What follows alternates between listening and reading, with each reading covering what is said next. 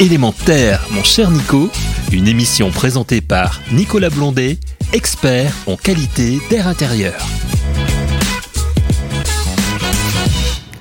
Chères auditrices, chers auditeurs d'Element Air, mon cher Nico, bah, bienvenue à nouveau sur notre euh, joli plateau pour parler qualité de l'air bien entendu, pour respirer en grand.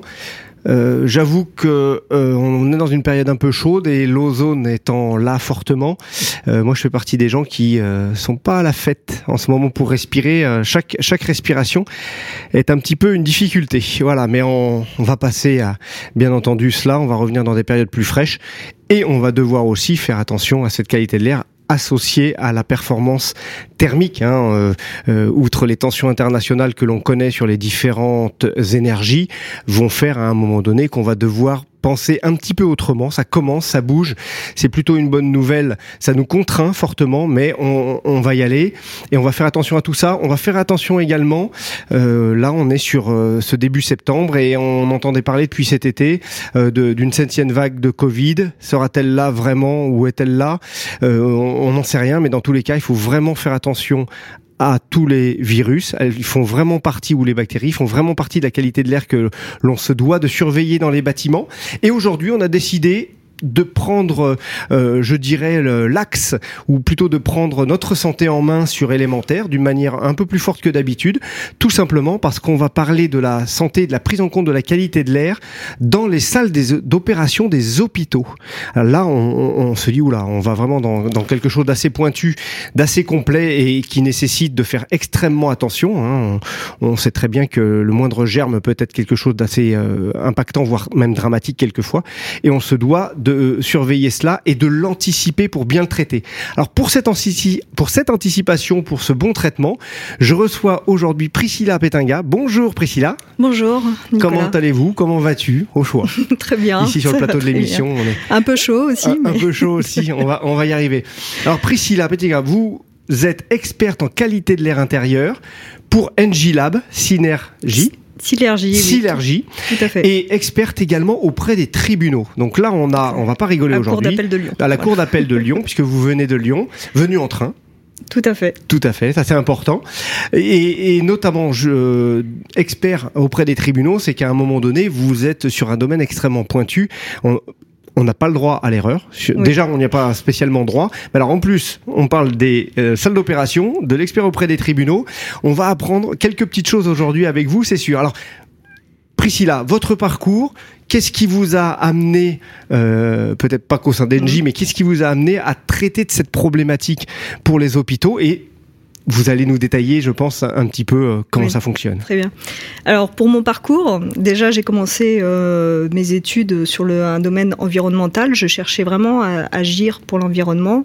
À l'époque, on parlait beaucoup plus de traitement de l'eau que de traitement de l'air, mais je me suis dit il y a peut-être quelque chose à faire justement dans ce domaine. C'est peut-être pas assez pris en compte. Donc j'ai continué mes études sur euh, l'aspect euh, traitement d'air, mais à l'époque, les seuls qui existaient, c'était les traitements d'air pour les blocs opératoires, les salles blanches pour la microélectronique, et puis la ventilation pour le nucléaire. Donc j'ai que, que, des domaines relativement ouais. sympas où il faut faire attention. Tout à fait. Voilà, mais notre vie de tous les jours, il faut y faire attention aussi. Et puis, ben, en commençant dans ce domaine-là, tout était quand même bien maîtrisé euh, sur ce domaine-là, euh, avec des technologies qui étaient à la pointe. Et j'ai dévié euh, sur le bâtiment tertiaire en me disant qu'il y avait peut-être des choses à améliorer dans ce domaine-là, puisque c'était peut-être pas aussi pris en compte que euh, le domaine du nucléaire ou de la microélectronique. Mmh.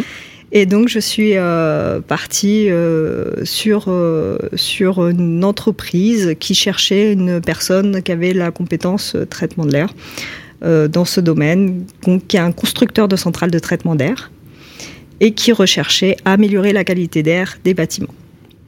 Alors, justement, cette qualité de l'air des bâtiments, on va rentrer tout de suite dans le vif du sujet. Quand on est en milieu hospitalier, quels vont être un petit peu ou quels vont être carrément euh, euh, les paramètres qu'il va falloir absolument surveiller et ensuite euh, évidemment traiter Oui. Alors, sur les aspects domaine hospitalier, la qualité d'air est vraiment prise en compte dans le domaine particulier et tout ce qui est microbiologique. Donc il y a des qualifications qui sont faites régulièrement, donc soit suite à des travaux, soit annuellement de façon à vraiment maîtriser les systèmes de ventilation. Donc ça, c'est déjà des process qui sont en place, qui sont bien maîtrisés sur ces aspects-là. Le problème qu'on avait jusque-là, c'est que c'était à la limite trop, trop dans le contexte énergétique dans lequel on est aujourd'hui. C'est-à-dire qu'on avait toujours des installations de ventilation qui tournaient 24 heures sur 24, 7 jours sur 7, à un débit maximum dans de façon des à bâtiments garantir pas forcément utilisés. dans des blocs opératoires qui ne sont pas forcément toujours utilisés, on était à 30% d'utilisation. 30% d'utilisation pour tourner, Voilà. tourner 24 heures sur 24 et, et notamment à, à des volumes de renouvellement de l'air de quel ordre? En 10 à 15 volumeurs. 10 à selon 15 les- volumeurs. oui, Pour la petite information, dans nos logements, on est à 0,5. C'est ça, Hein, et, et on va le retrouver aussi dans les milieux des bureaux, on peut être à 2 volumeurs. Tout à fait. Voilà, donc ici on est quand même euh, 30 fois euh, supérieur. Donc on, on imagine bien que tout cet air qu'on va faire transiter, circuler, alors c'est- de l'air neuf qui rentre, tant mieux. De l'air neuf. Tant mieux, on va le mettre en surpression aussi pour éviter que Mm. des germes et autres rentrent. Oui, pour Mais ça, fait quand même, ça faisait quand même un déséquilibre finalement. L'air neuf, donc il y a le- tout l'aspect débit de ventilation, mais il y a aussi tout l'aspect traitement thermique, puisque vous devez apporter une certaine température au sein des blocs opératoires. Donc ce traitement thermique aussi a un coût énergétique qui n'est pas négligeable. Donc, tous ces aspects-là, on a dit on ne peut pas continuer comme ça. Heureusement, il y a eu un consensus qui a été fait au niveau des scientifiques de façon à autoriser normativement qu'on puisse avoir des réduits. On a donc fait des recherches pour savoir comment on pouvait mettre en place ces réduits Mhm. tout en garantissant la qualité d'air intérieur à la- des blocs opératoires. De haut niveau. De- voilà. Donc savoir ce qu'il fallait mesurer en continu, en temps réel, pour garantir vraiment une qualité d'air intérieur et rassurer les chirurgiens, parce que c'est le chirur- chirurgien qui est maître du lieu. Et Comme le pilote dans l'avion, voilà, c'est lui qui décide. exactement. Voilà, c'est peut-être quelque chose auquel on ne se rend pas bien compte, mais s'il juge que les, les, les éléments sont pas euh, suffisamment euh, sécuritaires, hein, il Mm. peut très bien dire non, on le fait pas. Voilà. Et on a bien sûr un contrôle de l'hygiéniste qui est là aussi pour euh, garantir que toutes les installations fonctionnent correctement avec euh, le suivi des différents paramètres, que ce soit la surpression, la température, l'hygrométrie. Alors justement par rapport à ça, euh, j'ai eu la chance, vous m'avez invité à visiter ce, cette- bloc opératoire grandeur nature que vous avez dans vos locaux à Lyon, hein, chez NG Lab. Justement, comment cet air, il est traité, il rentre que va-t-on mesurer et quels vont être bah, tous- ces paramètres euh, vraiment utiles? Il y en a peut-être Mm. d'autres qu'on pourrait penser qu'on va euh, dans notre vie quotidienne euh, devoir euh, suivre et là on va pas le faire parce que justement il y a d'autres euh, je dirais paramètres. Donc là on a vous vous dit la température, on va avoir le débit hygiénique, on va avoir la surpression, mais on va regarder le particulaire. Quelles particules on va regarder? Alors, euh, alors pour la petite histoire, on a monté ce bloc euh, opératoire parce qu'il était difficile dans une phase de recherche d'aller sur un vrai bloc dans un, un hôpital. On n'avait pas réussi à obtenir des autorisations pour faire nos expérimentations.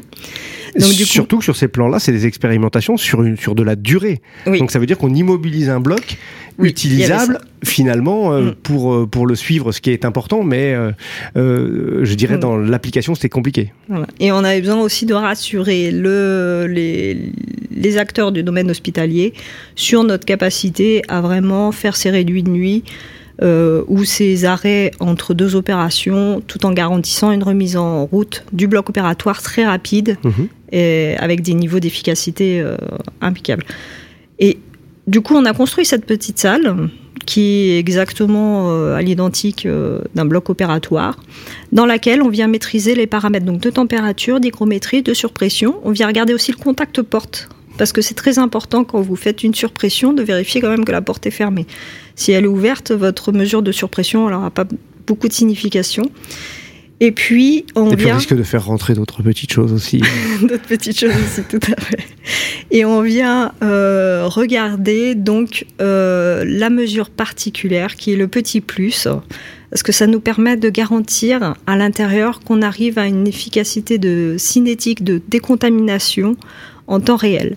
C'est-à-dire en temps réel, ça c'est extrêmement important. voilà. C'est-à-dire qu'on est capable de dire, bah voilà, votre bloc, il est prêt en 5 minutes ou il est prêt en 10 minutes, en ayant placé un capteur euh, particulaire à l'intérieur. Et ce capteur, on va pas le placer non plus n'importe où. Mhm. Hein, parce qu'on on, on a aussi, on peut faire aussi ce parallèle. On, on voit dans nos lieux de vie, on nous parle de capteurs qui soient dans nos bureaux, qui soient euh, chez nous. Hein. Maintenant, on trouve même des capteurs. euh, euh, J'y pense avec une solution de euh, où on a de la ventilation euh, qui se fait. Je pense à, à de la ventilation par double flux ou par insufflation. On va avoir des capteurs de CO2, mais par contre, on va pas mettre les capteurs n'importe où dans le logement pour qu'ils soient au plus efficaces. Un capteur de CO2, c'est les pièces où on vit le plus, où il y a le plus peut-être de confinement. Hein. On va retrouver la salle, euh, le, le- le- le salon, euh, où on peut recevoir du monde ponctuellement et, où on va être plus nombreux. On va retrouver aussi une chambre, notamment où il y a de la chambre, la suite parentale, où il y a deux personnes euh, qui vont euh, y dormir et tout ces taux de CO2 montant, ben, montant, c'est l'indicateur des autres polluants. Là, c'est le même principe. Par contre, il faut vraiment bien positionner le capteur pour être sûr à un moment donné qu'on est dans l'hygiénique et du, et du sanitaire à à niveau élevé. Oui, tout à fait. Ce qui est un peu plus compliqué que le, le CO2, euh, j'y dirais, parce que le CO2, il se diffuse rapidement partout dans la pièce et relativement de façon homogène. Euh, alors que les particules, selon leur taille déjà, elles vont pas se diffuser de la même manière. Il va y avoir des effets de bord aussi que vous allez retrouver euh, au niveau des parois et qui va être difficile à mesurer. Euh, la simple simulation euh, parfois ne suffit pas euh, sur, sur, sur ce type d'environnement qui est vraiment très, très spécifique, avec des flux d'air qui sont assez importants, avec un taux de brassage énorme. Et donc on a mis en place en même temps de, de, de l'essai de régulation sur le taux de particules de ces blocs opératoires et des études de réduit de nuit par rapport à l'efficacité énergétique, une optimisation du placement des capteurs qu'on a fait de façon expérimentale, mais aussi simulation, pour qu'à la suite, on soit capable, pour n'importe quel bloc, de prédire quel est le meilleur emplacement dans le bloc pour la mise en place de ce capteur particulier. Donc, ce qui veut dire qu'il vaut mieux savoir où on le met plutôt que d'en mettre plein et que finalement ça se, contredise, ça se contredise et on va plus savoir quelle est la, la, la vraie efficacité. Au niveau des particules, on sait que euh, les normes de l'OMS et ce qui est mesuré aussi euh, euh, tous les jours euh, par Air Paris notamment ou Atmo France, on a les particules, les 10, on a les, les, les, les particules en 2,5, les PM 2,5, les 1. Euh, Va-t-on plus bas?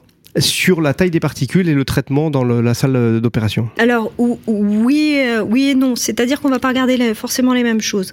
Euh, la- les particules PM1, PM2,5 et PM10, en fait, c'est des gammes. C'est-à-dire que les PM1 c'est de 0,3 microns à 1 micron, Mhm. les PM2,5 de 0,3 microns à 2,5 microns, et pareil pour les PM10 de 0,3 microns à 10 microns. Mm.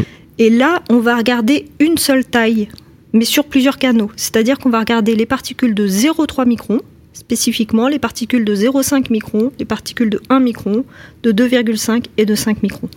Ainsi, euh, on a vraiment euh, une corrélation avec ce qu'on pourrait retrouver sur les classes ISO et ce qui nous permet d'avoir une, image de notre bloc opératoire en temps réel.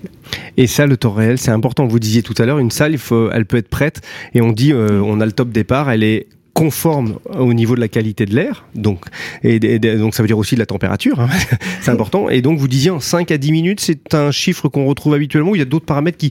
Euh, alors, ouais. Est-ce que ça, peut être prêt, par exemple, euh, une demi-heure ou plus, ou ça dépend, ou on a vraiment quand même des, des, des- je dirais des protocoles qui nécessitent qu'elle soit prête rapidement, parce qu'il y a des cas d'urgence où, euh, où, Alors, où ça le nécessite. Alors votre salle, elle est qualifiée. Souvent, on parle de, de classe euh, de risque 4 ou de classe de risque 3 en zone hospitalière. Les classes de risque 4, elles sont ce qu'on appelle en ISO 5. Donc Mhm. c'est une norme qui permet de définir un certain nombre de, de, de paramètres de, de taille de particules, une certaine concentration. Mais aussi, il y a associé la cinétique de décontamination particulière. C'est-à-dire qu'on demande aussi à la salle que lorsqu'il y a une pollution, le système de ventilation soit capable de l'éliminer en 5 minutes, par exemple pour l'ISO 5. Et pour les classes de risque 4, euh, risque 3, pardon, en, qui sont plutôt ISO 7, euh, et ben là, ça sera plutôt en euh, 10 ou 15 minutes selon les, les risques associés que l'on a. Mais on va pas sur des, on va pas sur des temps démentiels non, plus. Hein. On est vraiment sur un, un, un, cycle assez court. Et ben on s'aperçoit finalement que le pilotage de cette de cette euh, salle d'opération, en fait, c'est le pilotage d'un avion. Euh, il y a tout un tas de paramètres euh, qu'il faut bien prendre en compte. Il faut savoir la piloter. Ça nécessite un vrai savoir. Et, et là, c'est pas quelque chose qu'on invente en cinq minutes. Hein. C'est euh, non seulement les études, mais aussi quelques années de pratique. Euh, je lance un petit appel. Ceux qui veulent justement aller vers les métiers de la qualité de l'air, bah, surtout n'hésitez pas. Hein. Il y a des métiers extrêmement pointus, comme celui-ci. Il y a aussi les métiers de ceux qui vont faire les installations de ces ventilations.